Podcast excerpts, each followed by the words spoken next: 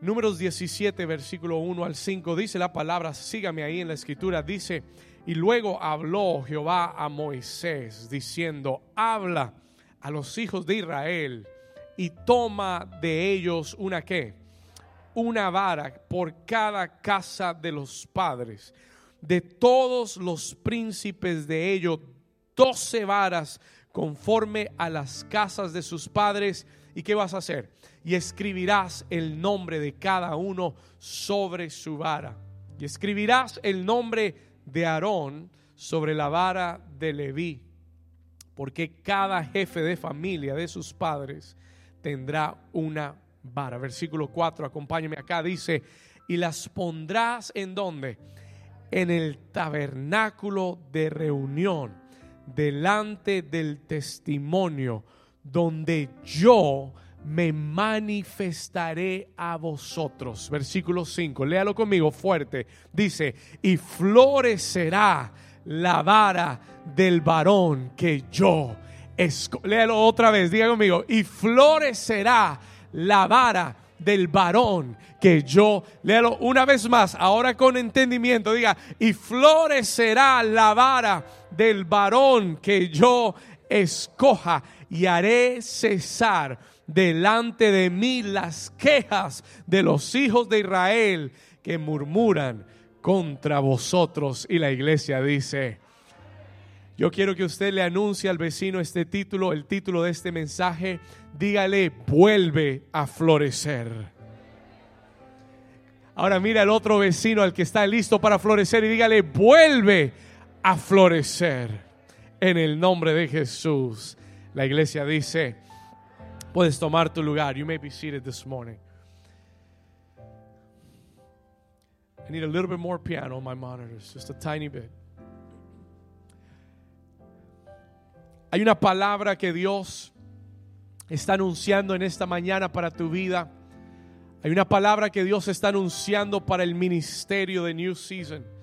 Tengo que confesarle que esta palabra hoy es una palabra para este ministerio. It's a word for this ministry. Amen. ¿Alguien dice amén? Tengo que confesarle que esta palabra, y es un poco egoísta, pero lo voy a hacer. Esta palabra es una palabra específica para la iglesia de New Season. Dios me ha hablado en las últimas dos semanas después del ayuno, después de que trajimos las primicias al Señor. El Señor me ha hablado muy fuertemente. He's spoken to me strongly. Y me, está, y me ha estado hablando, confirmando la palabra una y otra vez. Y me ha dicho, David, prepárate, prepárate, prepárate, porque la temporada en tu vida está cambiando. Prepárate porque las temporadas para la iglesia están cambiando. Tres personas lo reciben. The Lord has been speaking to me so clearly. Yo tengo que, ser muy sincero. Mire, el final del 2021 fue difícil, was difficult. Fue un final de batalla. Amén. Fue un final de guerra, de lucha. El, inicio del 2022, como le decía la semana pasada, ha sido un inicio de batalla. Diga conmigo, batalla. Ha sido un inicio de adversidad. It's been a, a start of adversity for us. Comenzamos sin poder reunirnos presencialmente. Y yo le contaba la semana pasada cómo a veces Dios te da una palabra y lo que sucede parece contrario a lo que Dios te ha dicho. Y Dios nos, nos habló de multiplicación, pero comenzamos reuniéndonos online. Pero la semana pasada entendimos que hay una cosecha que viene en tiempos de sequía. Decláralo conmigo, diga, hay una cosecha que viene en la adversidad. Dígalo una vez más, diga, hay una cosecha hágalo personal, que viene para mí en medio de la adversidad. Le voy a repetir algo que le compartí la semana pasada. Yo le decía que la adversidad para los hijos de Dios es el terreno fértil donde la fe es sembrada y donde los milagros son cosechados. Si tienes adversidad hoy, if you've got adversity today, es un regalo de Dios, es un terreno que Dios te está regalando. Deja de verlo como un problema sin solución. Comienza a mirarlo como un terreno fértil. El que no sabe lo que es la tierra, whoever doesn't know what soil is, lo mira y dice, eso no sirve para nada. Pero el que sabe el valor de la tierra entiende que si esa tierra es fértil y yo pongo una semilla, la semilla que ponga va a crecer y va a dar fruto y me va a traer una cosecha mi vida. Alguien que lo está entendiendo que diga, aleluya. Que le dé un aplauso fuerte al Señor. Y el Señor anuncia que viene una nueva temporada. Diga una nueva temporada. Oh, yo puedo sentir la atmósfera cambiando. I can feel the atmosphere is changing. Yo puedo sentir que la primavera del Espíritu se avecina para tu vida. Escúchelo bien, la primavera del Espíritu viene para tu casa, viene para tu familia. Lo que estaba seco y muerto va a volver a florecer, dice el Señor. Escúchalo bien. I'm going to say it again. Porque estas palabras para alguien que está aquí, que vino diciéndole, Señor, ¿por qué me siento en un invierno? El Señor te anuncia hoy, está cambiando el clima, está cayendo la lluvia, viene una primavera para tu vida. Lo que estaba seco va a comenzar a florecer de nuevo. Alguien grite, aleluya. Mira al vecino y dile, vecino, eso es para mí. ¿Cuántos dicen amén? Viene un tiempo en el que este ministerio va a volver a florecer. Viene un tiempo en que tu vida espiritual va a volver a florecer. It's going to flourish again. Escúchame bien. Viene un tiempo de avivamiento. ¿Sabe lo que es volver a florecer? Volver a florecer es avivamiento. Volver a florecer es tomar lo que estaba seco y muerto y darle vida una vez más. Vamos, diga conmigo, voy a volver a florecer. Y yo estoy creyendo que el Señor en esta temporada va a renovar tus fuerzas. Estoy creyendo que en esta temporada, y, ¿sabe por qué se lo digo? Porque yo lo estoy experimentando en mi vida también. ¿Sabe por qué se lo digo? Porque lo puedo percibir en el Espíritu. Viene una pasión renovada a este ministerio. Viene un nuevo gozo para hacer la obra del Señor. Yo hablaba con alguien esta semana y le decía, después de 11 años de estar predicando, después de 11 años de haber comenzado esta obra, yo le decía, no es fácil mantener el mismo entusiasmo.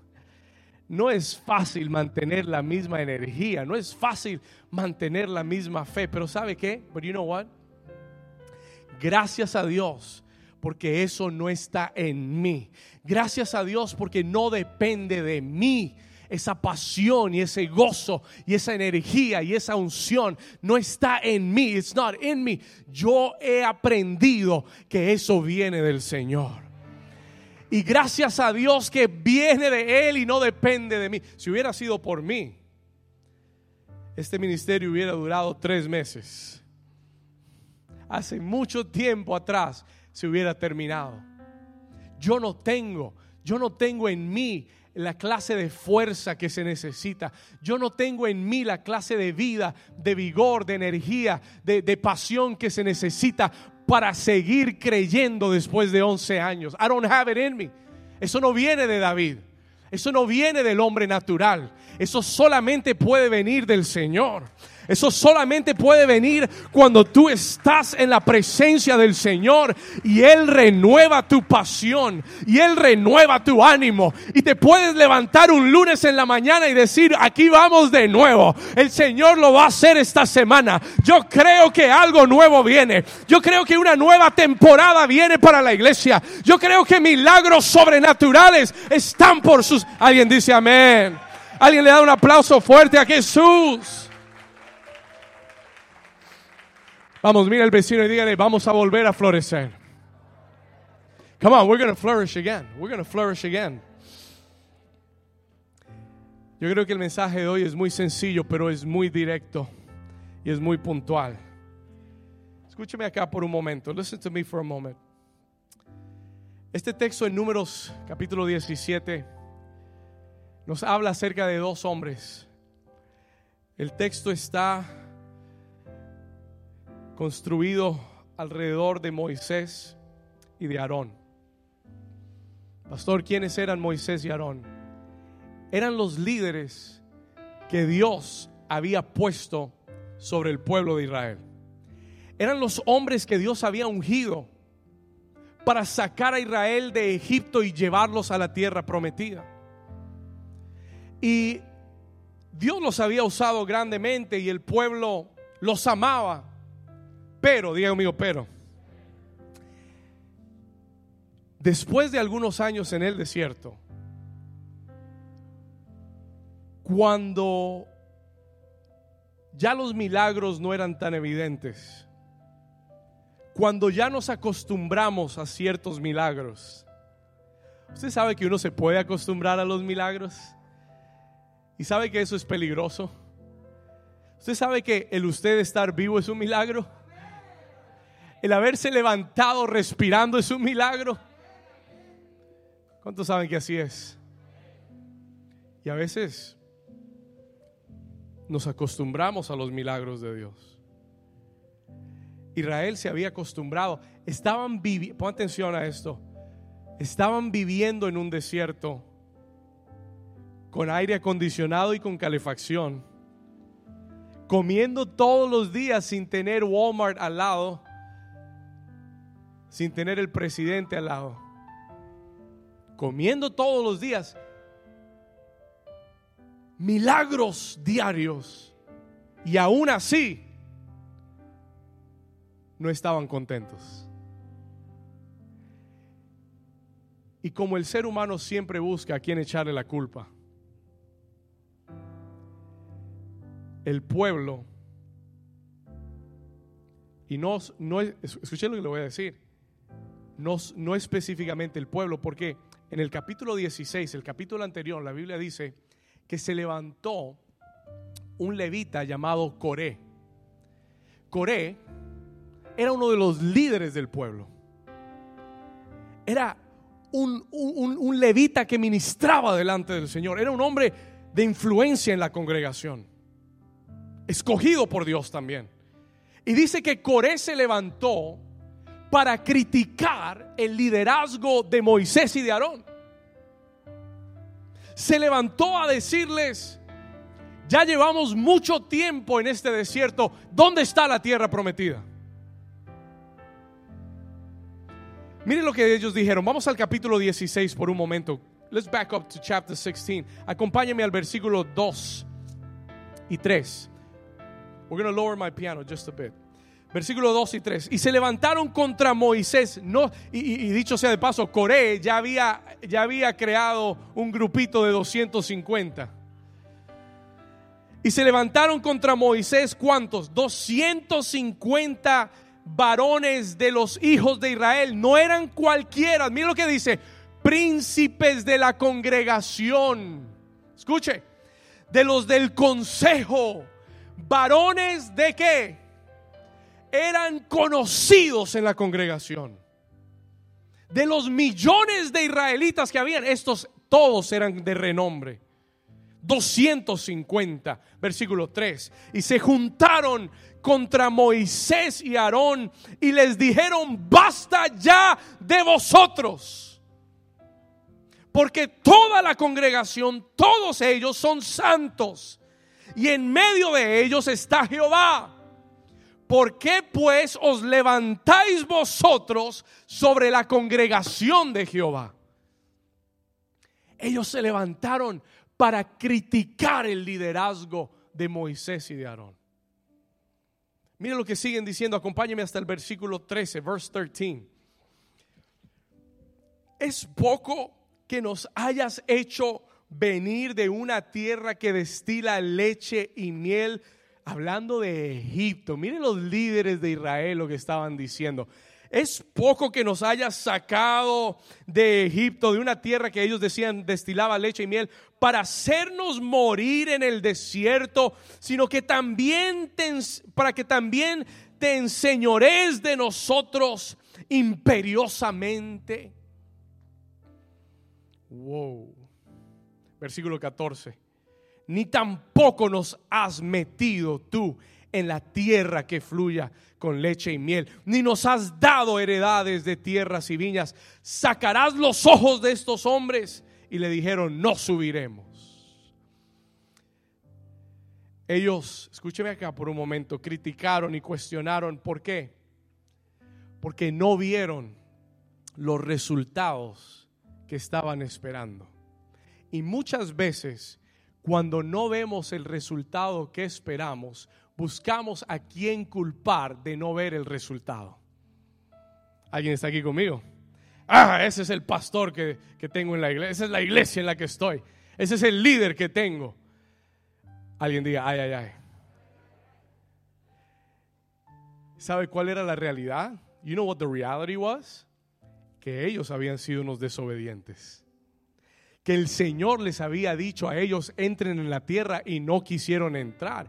Y por eso se habían quedado en el desierto. Dios les había dado líderes conforme al corazón de Dios. Dios les había dado a un Moisés que era manso, un hombre, un hombre que, que, que con tanto amor y paciencia ante tanta rebeldía y murmuración, le tenía que clamar a Dios para que no consumiera al pueblo, porque hasta Dios mismo los quería acabar. Alguien está aquí conmigo. Alguien diga, ay, ay, ay. Gracias a Dios por hombres que tienen el corazón de Dios, que claman a favor de su, de su, pueblo, amén, que claman por los hijos de Dios. Déjeme decirle, Dios es mi testigo, yo clamo por esta iglesia, yo oro por tu vida, yo le pido a Dios por los milagros en tu vida. Y gracias a Dios por esos hombres de Dios que tienen ese corazón para interceder por el pueblo. Pero estos líderes criticaron el liderazgo de Moisés y de Aarón por los resultados que estaban viviendo. Yo tengo que pensar que este tiene que ser uno de los momentos más difíciles para Moisés. Yo tengo que pensar que como líder yo he aprendido que los momentos más difíciles en el liderazgo no son cuando el diablo te ataca de afuera. Yo he aprendido que los momentos más difíciles no son cuando tienes oposición de la ciudad y oposición del este y del otro y todos vienen. No, yo he aprendido que los momentos más difíciles son cuando los de tu propia casa te atacan. ¿Alguien está aquí conmigo? Yo he aprendido que los momentos más difíciles son cuando los que están supuestos a ayudarte te abandonan. Y este último año le voy a abrir el corazón por un momento. Let me open your heart, my heart to you for a moment. Porque yo no quiero, yo no quiero pararme aquí y que usted piense que yo soy Superman. Amén. Super, super pastor. Escúcheme lo que le voy a decir. En estos días le contaba, le conté a varias personas. El Señor me hizo pensar, meditar sobre este último año. Y yo miré sinceramente y dije, wow, este último año fue el año más difícil de mis 11 años de pastorear una iglesia. Este último año fue el más difícil de todos. Was the most difficult one of them all. Usted dice, ¿por qué, pastor? Porque este último año yo vi líderes que estaban trabajando a mi lado, cercanos, que habían que llevaban años conmigo. Los vi abandonar el ministerio. I saw them leave the ministry. No uno, no dos, varios. Y no hay nada más difícil para un líder que ver la gente en la que él se apoya abandonarlo. Mire, que se vaya el que se quiera ir. Y que venga el diablo, que venga con los demonios, que venga y, yo los atiendo a todos. Pero cuando la gente que está supuesta a creer en ti, y cuando la gente, por eso Jesús lo dijo, si quieres destruir al pastor, hiere a las ovejas, dispersa las ovejas y, y así atacarás al pastor. ¿Me hago entender? Cuando atacas al pastor, claro, las ovejas se dispersarán, pero si quieres llegar al corazón del pastor, ataca a las ovejas. No solamente eso, el año pasado, durante ese año tan difícil donde muchos líderes se fueron, perdí, no perdí, el Señor llamó a casa a mi abuelo, que era una roca para mí. Él era una, un estandarte para mí. Porque independientemente de lo que pasara, mi abuelo era una roca como su apellido. Él me decía, mi hijo, usted levante la cabeza y vamos para adelante, que el Señor está con nosotros. Y este año que pasó, esa voz se silenció. Y ha sido uno de los años más difíciles. Y he tenido momentos donde cuando yo leía este texto yo decía, creo que así se sentía Moisés. Momentos donde yo le he dicho, Señor,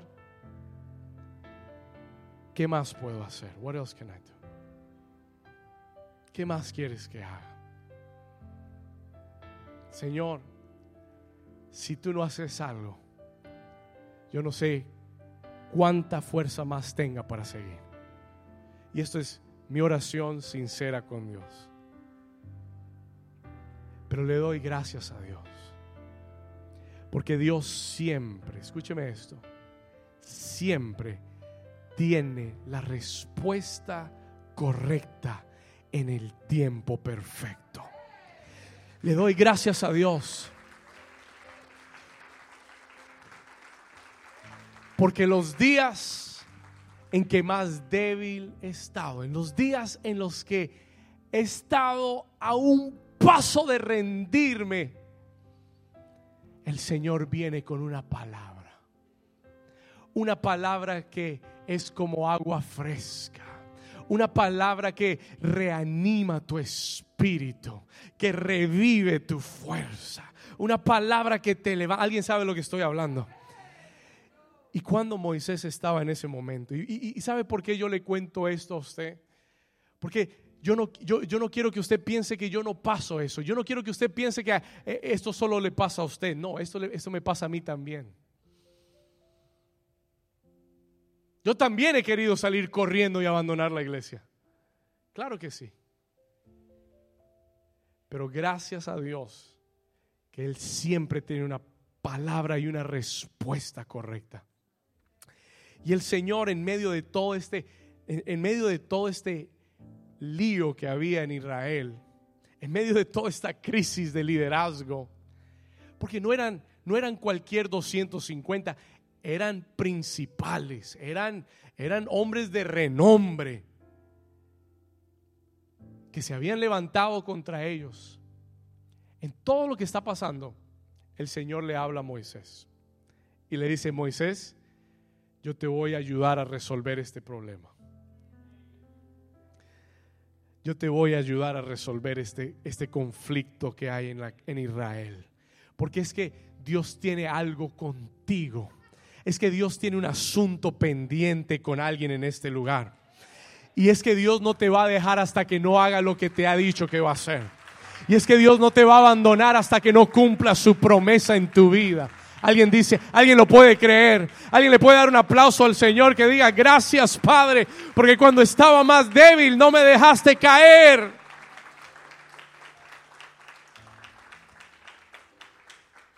Y el Señor le dice, Moisés, vamos a hacer esto. We're going to do this. Capítulo 17, versículo 1.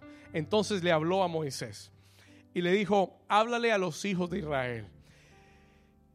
Y el Señor le dice a, a Moisés, mándales que tomen de ellos una vara por cada casa de los padres, de todos los, príncipes de ellos, doce varas conforme a las casas de sus padres, y escribirás el nombre de cada uno sobre su vara. Diga conmigo, toma una vara. La vara era el símbolo de autoridad de Dios. Eh, la vara simbolizaba para Israel. ¿Por qué pidió Dios varas? Porque esa era la autoridad que Dios le había dado a los líderes. Cuando Moisés Dios lo llama, él era un pastor de ovejas y tenía una qué? Una vara. ¿Cuántos recuerdan que Dios le dijo, eh, Moisés, si no me crees, mira lo que voy a hacer con tú, con tu vara? Y le dijo, echa la vara en el suelo y se convirtió en serpiente. Y la volvió a tomar y volvió a hacerse vara. Y con esa vara, con esa autoridad, diga autoridad, Moisés fue delante de Faraón, el, rey de, de la tierra en ese momento. Faraón. Y con esa vara Dios trajo juicio sobre Egipto. Y vinieron plagas, diez plagas que se hicieron con la vara. Y cuando, y cuando eh, el faraón deja salir a Israel y están enfrente de aquel mar rojo, ¿qué hace, hace Dios? Le dice, toma tú, toma tu vara y extiéndela. Y el Señor a través de la vara y a través de su autoridad en Moisés, ¿qué hizo? abrió el mar en dos. Y en medio del desierto, cuando tenían sed, Él le dijo, toma la vara y golpea la roca y yo les daré aguas.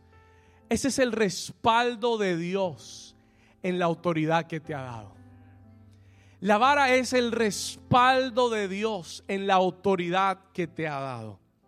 Y el Señor dijo que todo el pueblo traiga las varas. Que todos los líderes de las doce tribus traigan sus varas.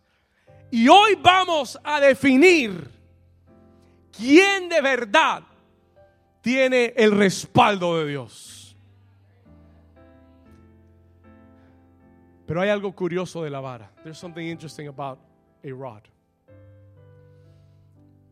Porque muchas veces sentimos que nuestra vida está como una vara. Varada como una vara. Vará. Está vará, como dirían en la costa colombiana. Vará. A veces sentimos que estamos secos como una... ¿Usted sabe lo que es una vara? Una vara un día fue parte de un árbol. Un día esa vara tenía vida. Pero se convirtió vara. ¿Por qué? Porque el sol la quemó, porque se secó y es tan dura que ya no produce nada. Y el Señor me decía, David, hay personas en este lugar que llegaron hoy secos como una vara. Hay personas en mi iglesia, me dijo el Señor, que están secos y estancados como una vara, que se han secado, que ya no sienten la misma pasión por el ministerio. Llegaron un día con pasión y con gozo y querían servir y con el tiempo el sol y el viento y los problemas y las adversidades los han secado. Y sientes que tu vida ya no produce. Sientes que haces las cosas a la fuerza, pero ya no por compasión por Dios. Y el Señor dijo, traigan las varas, porque yo estoy por hacer algo con la vara que yo escogeré. El Señor me dijo en esta, en esta semana, me dijo, David, yo estoy por hacer algo en este ministerio yo estoy por hacer volver a florecer esta casa espiritual. Si tú lo crees, dale ese, ese aplauso fuerte al Señor.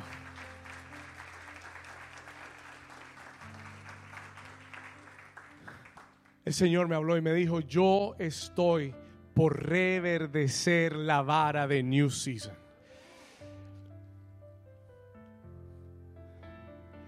Cuando yo leí este texto, el Señor me dio tres claves sencillas y, y son lo más de sencillo y te lo voy a dejar así tal cual Dios me lo dio. Todo el que quiera florecer en esta temporada. Hay tres cosas que sucedieron en el texto que el Señor me dijo tienen que suceder en tu vida si tú quieres volver a florecer. Hay tres claves sencillas, three simple keys. La primera está en el versículo 3. The first one is in verse 3. Vamos a ir rápido.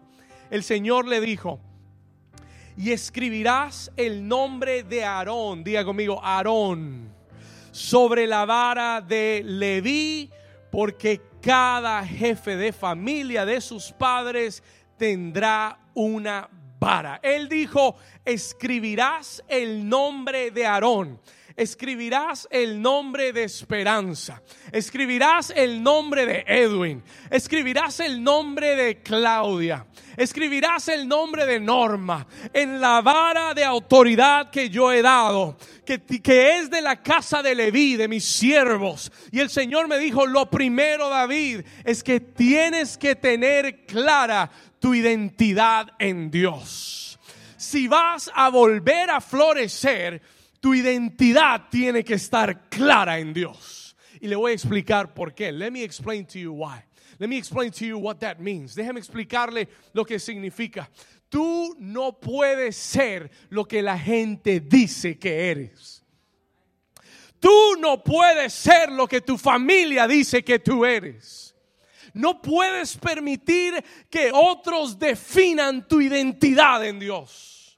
No puedes permitir que la gente, no puedes permitir que los críticos definan tu identidad.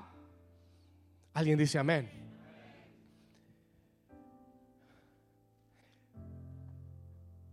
El momento que tú le das ese poder a la gente de definir quién eres, te pueden sacar de donde Dios te llevó.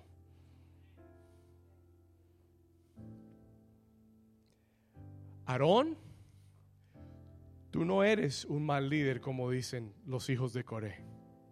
Aarón, tú no eres lo que el pueblo dice que tú eres. Tú eres un sacerdote de Dios. Tú eres de la tribu de Leví y yo te escogí a ti y tú eres quien yo digo que tú eres. ¿Alguien está aquí conmigo?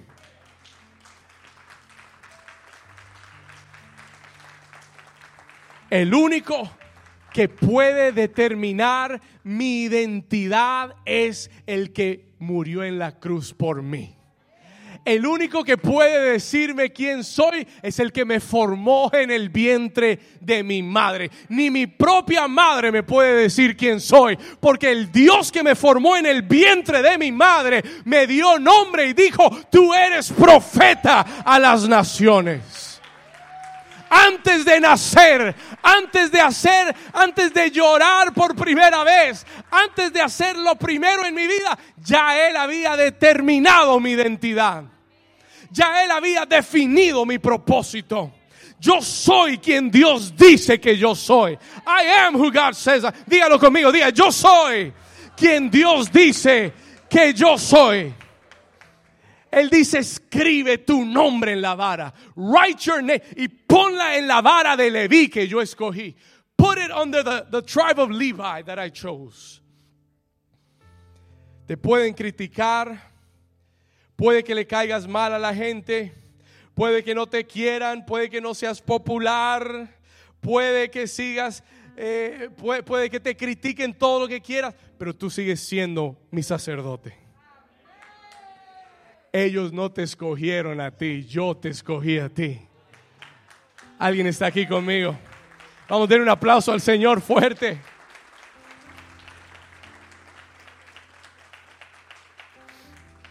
Dígalo una vez más, diga, Dios define mi identidad. ¿Saben? Muchas veces cuando somos criticados por alguien, el diablo usa eso para hacernos dudar de nuestra identidad. Muchas veces cuando critican lo que hacemos, el diablo puede venir y decir, ah, tú te crees que eres un siervo de Dios, pero mira lo que, mira lo que dicen de ti. O mira lo que hiciste. O mira, y te puede comenzar a mostrar cosas en tu vida para hacerte dudar de quién eres en Dios. ¿Alguien le ha pasado eso? Has that happened to anybody here? A mí me ha pasado. Escúcheme. El diablo es un experto en historia. Y él sabe sacar la historia y recontarte tu historia para hacerte creer que tú no eres digno de estar donde estás.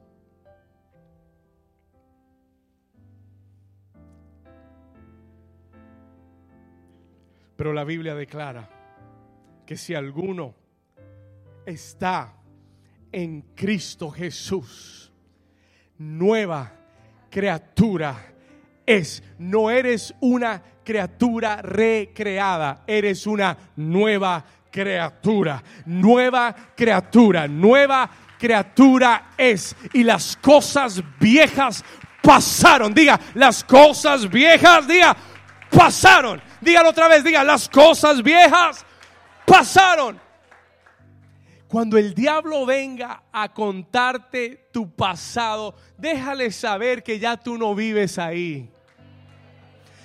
Déjale saber que ya que, que, está en la dirección equivocada, que esa persona ya no existe. Cuando el diablo te recuerde lo que has hecho, tú le dices, diablo, you've got the wrong person. Te, te equivocaste de número, yo ya no vivo ahí, ahí vivía antes, pero ahora soy en Cristo una nueva creación. Yo soy un hombre nuevo. Soy una mujer nueva en Cristo. Alguien grite aleluya.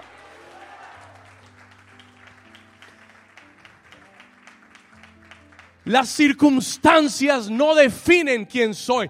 Dios me habló esto. Oh my God, this ministered me so much. Diga conmigo, las circunstancias, diga las circunstancias presentes no definen quién soy. What you're going through right now does not define who you are. Lo que estás atravesando ahora es temporal, no define quién eres. Diga conmigo, es temporal.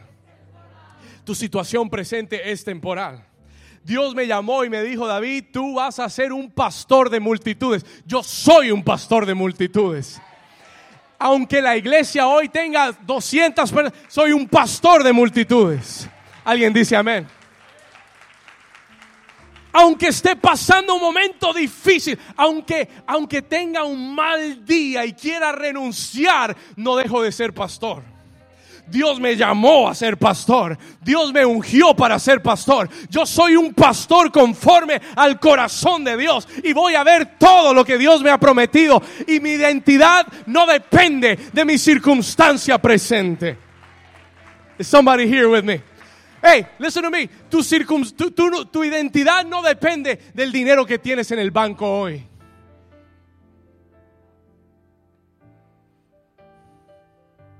Alguien dice amén. Tú no eres el dinero que tienes en el banco. Eso no define quién eres. That doesn't define who you are. Escúchame por un momento.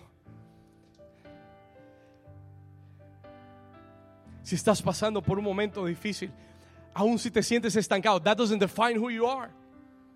Te sientes seco y el diablo te dice, ah, es que tú no sirves para eso. No, no, no, diablo, esto es temporal. Esto es un momentico nada más, no te, no te, no te entusiasmes tanto. You gotta tell them to chill. ¿Alguien está entendiendo? Mis errores no definen mi identidad, mis fallas no definen mi identidad. Él sabe que soy barro, Él sabe, el que me llamó sabe que soy barro y que soy débil. Y Él ha escogido depositar su gloria en vasos de barro. Así que diablo mentiroso, yo estoy en las manos del alfarero.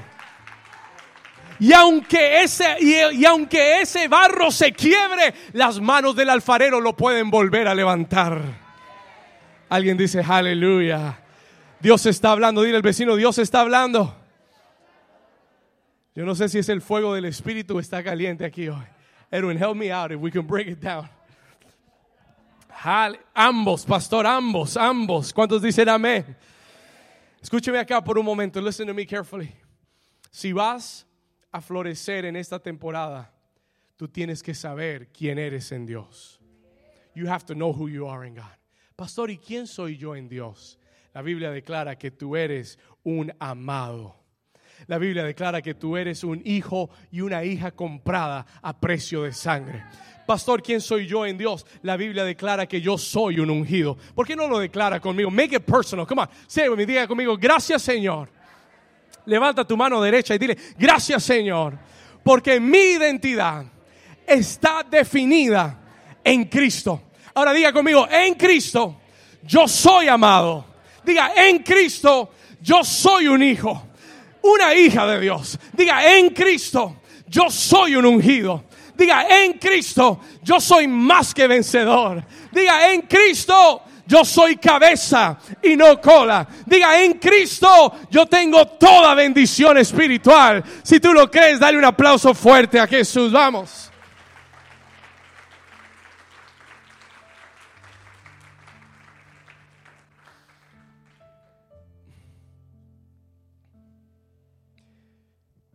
Cuando la gente define tu identidad, la gente te puede poner y te pueden quitar. Pero cuando Dios es el que define tu identidad, nadie te puede quitar de donde Dios te puso. ¿Cuántos dicen amén? Voy a decirlo una vez más porque eso está tan bueno. Escúcheme. Cuando la gente define tu identidad, te pueden poner y te pueden quitar. Pero cuando Dios es el que define tu identidad, nadie te puede quitar de donde Dios te puso. Alguien dice amén a eso. Alguien recibe esa palabra de Dios. Número dos, number two. Si tú quieres florecer en esta temporada, vamos a ir al versículo 4. Let's go to verse 4. El Señor le dijo, tomarás esas varas y las vas a poner en dónde? ¿En el qué? En el tabernáculo de reunión, delante del testimonio, delante de la presencia de Dios.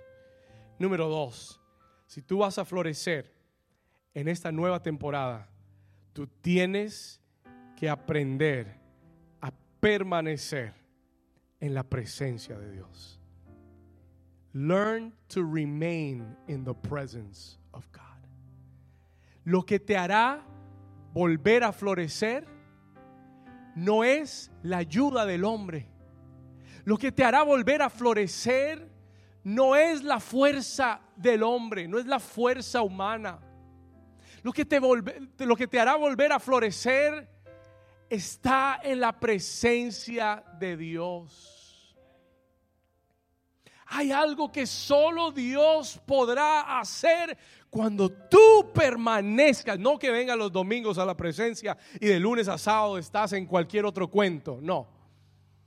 Es permanecer. Diga conmigo, permanecer en la presencia que tú salgas de aquí el domingo lleno de la presencia y te levantas el lunes en casa buscando la presencia una vez más y te acuestas el lunes en la tarde en la presencia de Jehová y te despiertas el, martes en la mañana adorando al Señor, buscando la palabra en oración y sientes su presencia y estás en el trabajo y viene el jefe y te hace el día imposible, pero tú vas y te encierras en el baño y ahí comienzas adorar al Señor y la presencia de Dios te rodea y tú dices, gracias Señor, porque voy a permanecer en tu presencia. Y el miércoles estás en la presencia y el jueves estás adorando y el viernes estás alabando y el sábado estás orando y el domingo vienes y ya no vienes a que te resuciten, vienes solamente a que a recargar la batería una vez más. Alguien dice, aleluya. Vamos a darle un aplauso fuerte. Esa área de tu vida que tú dices, pastor, está seca. Esa área de tu vida donde tú estás batallando y tú dices, no, no encuentro cómo florecer en esta área, no encuentro la solución. Yo te tengo una simple, sencilla noticia. La solución está en la presencia de Dios. Ahí el Señor hará el milagro. A veces ponemos la mirada en los hombres. A veces creemos que el pastor tiene la solución. Yo un día le dije, Señor, dame una varita mágica para que cuando la gente venga yo los toque y el milagro suceda. Y así yo te ayudo. Yo se lo dije al Señor. Y el Señor me dijo, David, tú tranquilo que tú no le puedes solucionar el problema. Yo estoy trabajando con ellos. Tú tranquilo porque yo tengo un proceso. Tú solamente ora por ellos y déjame a mí obrar. Alguien dice amén. Alguien dice amén. Come on, somebody. Give the Lord a hand clap. Come on.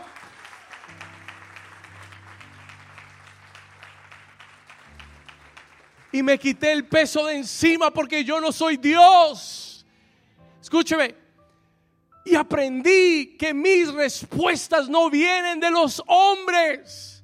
Cuando tú pones tu esperanza en el hombre, el hombre te defraudará. El hombre te, te, quedará mal. Te va a quedar mal. Pero Dios nunca te va a quedar mal. Pero tú tienes que aprender este año, en esta temporada, a permanecer. Él dijo, traigan las varas y pónganlas en el tabernáculo pónganlas en mi presencia, déjenlas ahí tiradas, rendidas. Tú tienes que tirarte ahí en la presencia del Señor. Y el Señor me dijo algo que te dijera. The Lord told me to, tell you, to tell you something. El Señor me dijo, escucha, cuando las cosas estén saliendo bien y cuando las cosas tú sientas la respuesta, ahí alaba a Dios. Adora a Dios, dale gracias, llénate de su presencia. Es lindo cuando vemos los milagros de Dios. ¿Cuántos dicen amén? Y, qué chévere alabar a Dios cuando vemos la respuesta y cuando llega el milagro. It's beautiful. Y tenemos que estar en la presencia ahí. Pero en el día malo, en el día cuando la respuesta que esperabas no llega, cuando no recibes el reporte que querías, no es el día para decir, ay, estoy deprimido, no voy a la iglesia. No es el día para decir, hoy no quiero buscar a Dios porque ya lo he buscado y, mire lo que me pasó.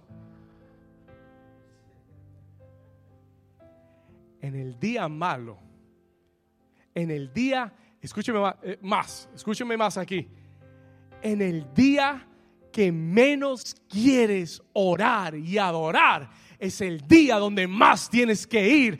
Es el día que tienes que correr a la presencia del Señor y tirarte ahí y decirle, Padre, aquí estoy en las buenas y en las malas. Yo te adoro a ti, te busco a ti, te doy gracias a ti. Padre, no salió como yo quería, pero gracias porque tienes el control. Padre, no, no, no, no, no recibí la respuesta que esperaba, pero gracias porque yo sé que todo obra para bien a los que aman a Dios porque tú tienes un plan, tú tienes un propósito. Y en el valle te adoro y en la montaña te adoro.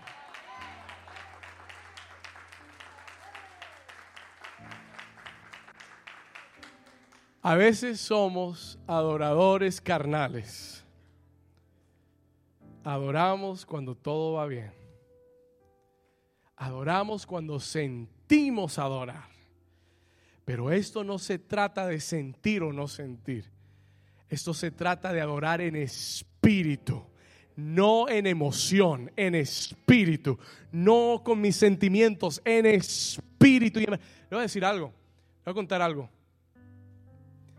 Los días que usted más feliz me ve aquí en el altar, probablemente son los días más difíciles que estoy pasando. Pero yo he aprendido a través de los años a darle dolores de cabeza al diablo. Yo he aprendido que en el peor día es donde le doy a Dios mi mejor alabanza. Yo he aprendido que cuando estoy en la cárcel, eh, con, apretado las manos y los pies encerrados, como Pablo y Silas, que estaban en la cárcel, los habían, los habían latigado, los habían humillado, los habían golpeado. Y la Biblia dice que a la medianoche Pablo y Silas comenzaron a cantar, hay un avivamiento Ya llegó nuestra libertad. ¿Cuántos dicen amén? En el, en el peor momento adoraron a Dios. Y Dios dijo, no los puedo dejar encerrados. No los puedo. Están cantando tan lindo y están adorando tan poder que yo no los puedo dejar ahí atribulados. Yo tengo que responder su oración. Yo tengo que traer liberación a su vida. Alguien está aquí. Yo tengo que traer, yo tengo que yo soy Dios. Yo tengo que honrar la adoración de mis hijos.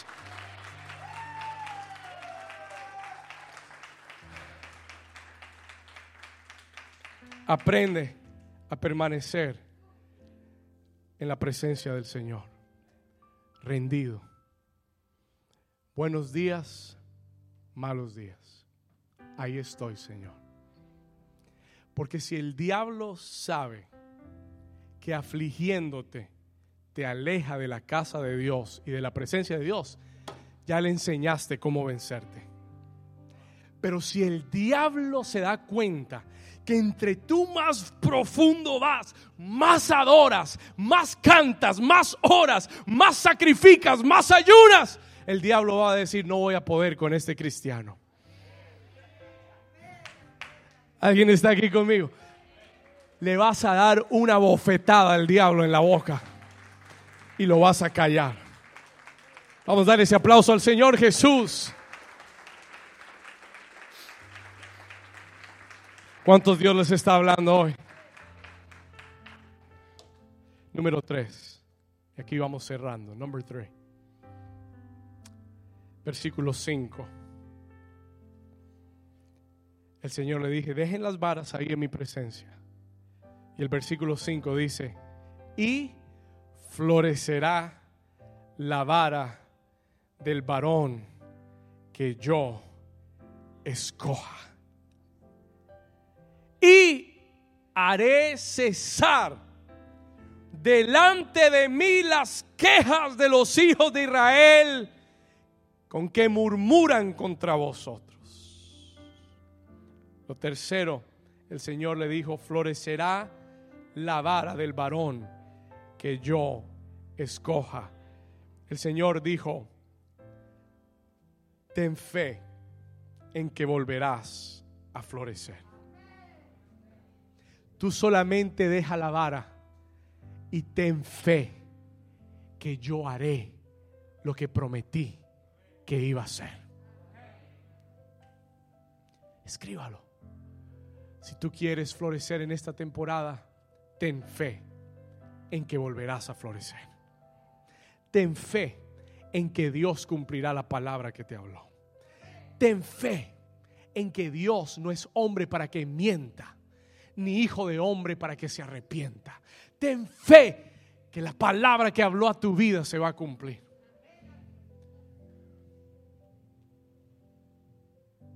Pastor, pero ¿cómo va a ser? Yo no lo sé.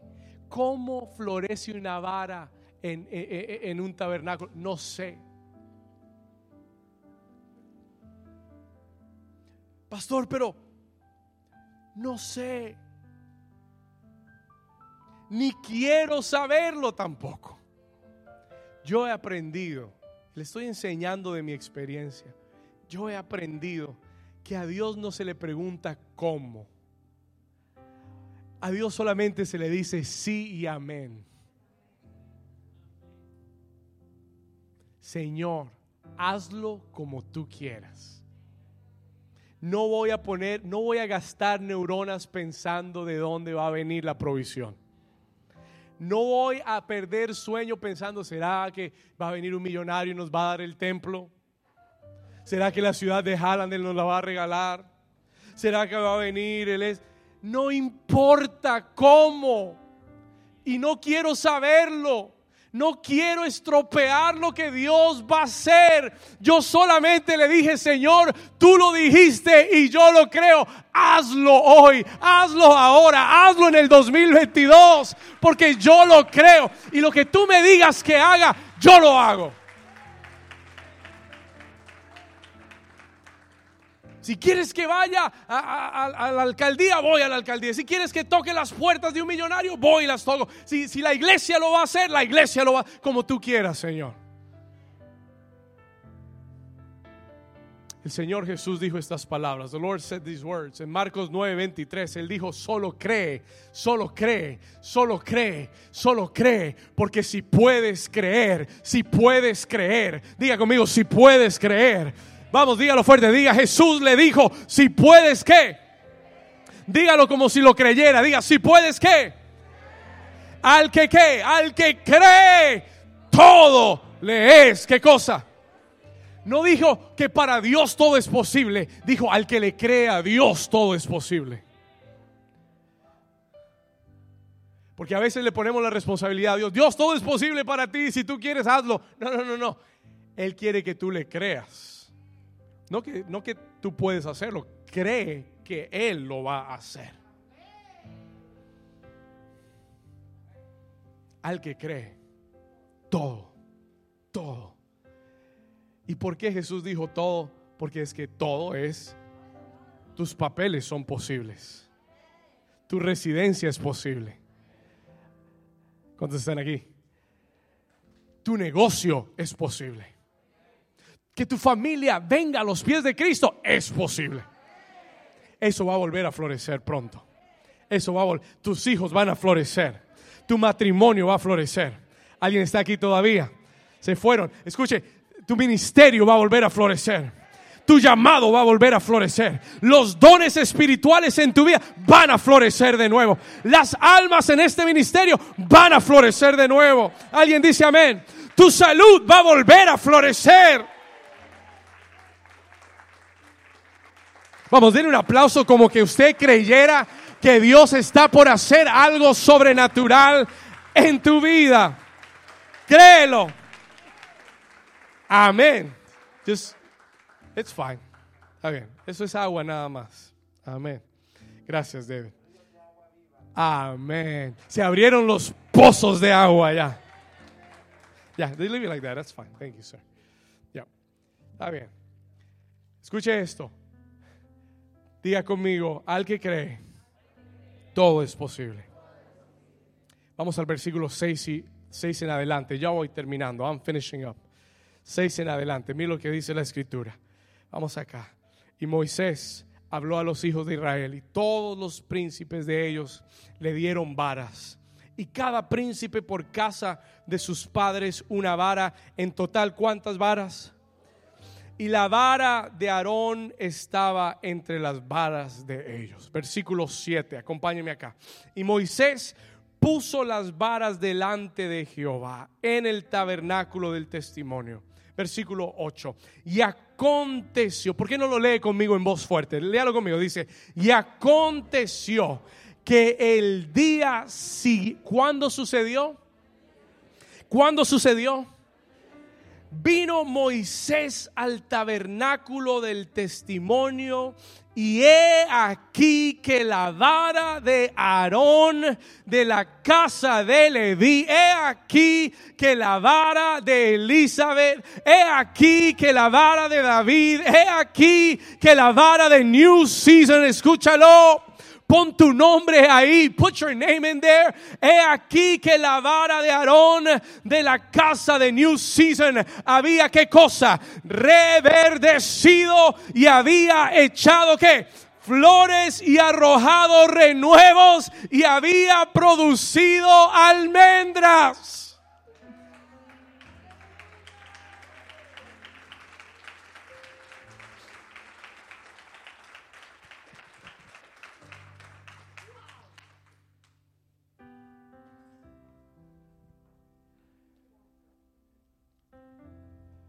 Señor me dijo, David, el milagro más grande no fue que una vara que estaba muerta haya florecido otra vez. El milagro más grande es que todos los procesos sucedieron en una noche.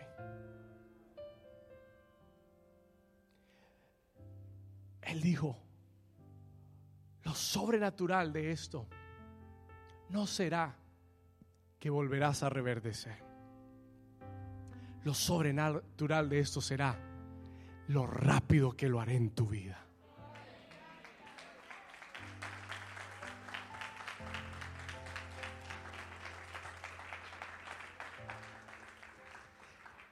El Señor me habló y me dijo, yo estoy acelerando el proceso en la iglesia. Estoy acelerando el proceso en tu vida. Se supone que primero reverdeciera, después floreciera, después salieran las flores y después el fruto. Todo eso pasó en una sola noche.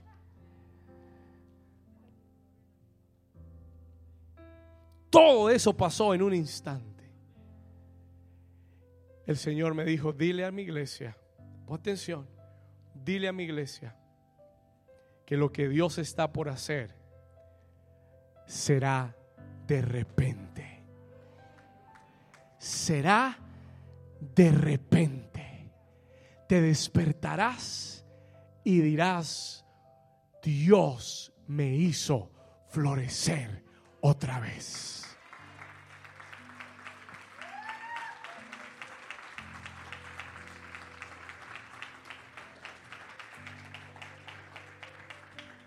Versículo 9. Y entonces sacó Moisés todas las varas de delante de Jehová a todos los hijos de Israel y ellos lo vieron. Y tomaron cada uno su vara. Y Jehová le dijo a Moisés, vuelve la vara de Aarón delante del testimonio, delante de mi presencia, para que se guarde por señal a los hijos rebeldes y hará cesar sus quejas delante de mí para que no mueran. Yo le dije, Señor, ¿qué quiere decir esto? What does this mean? Aquí termino el mensaje. El Señor me habló. El Señor me dijo, lo que voy a hacer con esta iglesia, David, y lo que voy a hacer con tu vida, y lo que voy a hacer con Gio y su familia, y lo que voy a hacer con aquellos que han obedecido y han permanecido y han creído y no se han rendido es que voy a usar sus vidas como un testimonio y como una señal para que cuando los rebeldes lo vean sepan que vale la pena obedecer a Dios, que vale la pena creerle a Dios, que vale la pena permanecer plantado en la casa de Dios, que vale la pena creerle a un Dios vivo. Mi vida será una señal para aquellos rebeldes. Mi vida será una señal para aquellos que dejaron de creer que sirve, que vale la pena servirle a un Dios vivo que vale la pena creerle a un Dios poderoso. ¿Alguien está aquí todavía? El Señor está por usar tu vida como una señal de lo importante que, porque hay rebeldes, escúcheme, hay rebeldes que Dios los llamó a permanecer y se fueron. No todo, y voy a aclarar algo, no todo el que se va es un rebelde. Rebelde es el que Dios le dijo que se quedara y se fue. Ese rebelde. ¿Alguien está aquí conmigo? Y el Señor, hay personas que me están viendo ahora. Yo, yo puedo oír la voz de Dios. Hay personas que me están viendo ahora. Y tú, el enemigo te ha llevado a comparar personas que han desobedecido a Dios, personas que han abandonado el ministerio. Y tal vez tú los miras y tú dices, wow, pero mire lo bien que le está yendo. Déjeme decirle algo. Las varas pueden crecer fuera de la presencia de Dios, con trabajo humano. ¿Alguien está aquí? Tú puedes forzarlo. Hay gente que no viene, que no le sirve a Dios y le va muy bien. Pero no es la bendición de Dios. Es temporal. Y el Señor ha visto en esta iglesia hombres y mujeres que han perseverado. Han querido irse con los hijos de Coré, pero se han quedado en obediencia a Dios. Y el Señor te dice hoy, escúchalo bien, iglesia, cierra tus ojos por un momento y escucha esta palabra. El Señor te dice hoy, estás por florecer otra vez. Tu vida será una señal para aquellos hijos rebeldes, aquellos que te criticaron, aquellos que hablaron mal de ti, aquellos que no creyeron en ti, aquellos que te dijeron abandona, pero tú decidiste permanecer. El Espíritu de Dios está en este lugar. La palabra de Dios hoy es, volverás a florecer. Mientras yo escribí este mensaje, el Espíritu Santo me hablaba y me decía, David, ora hoy por esas personas que han estado en el ministerio por años y que tal vez han luchado por permanecer,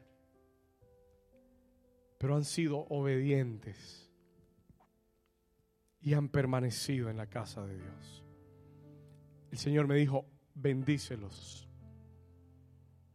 para que florezcan otra vez en esta temporada.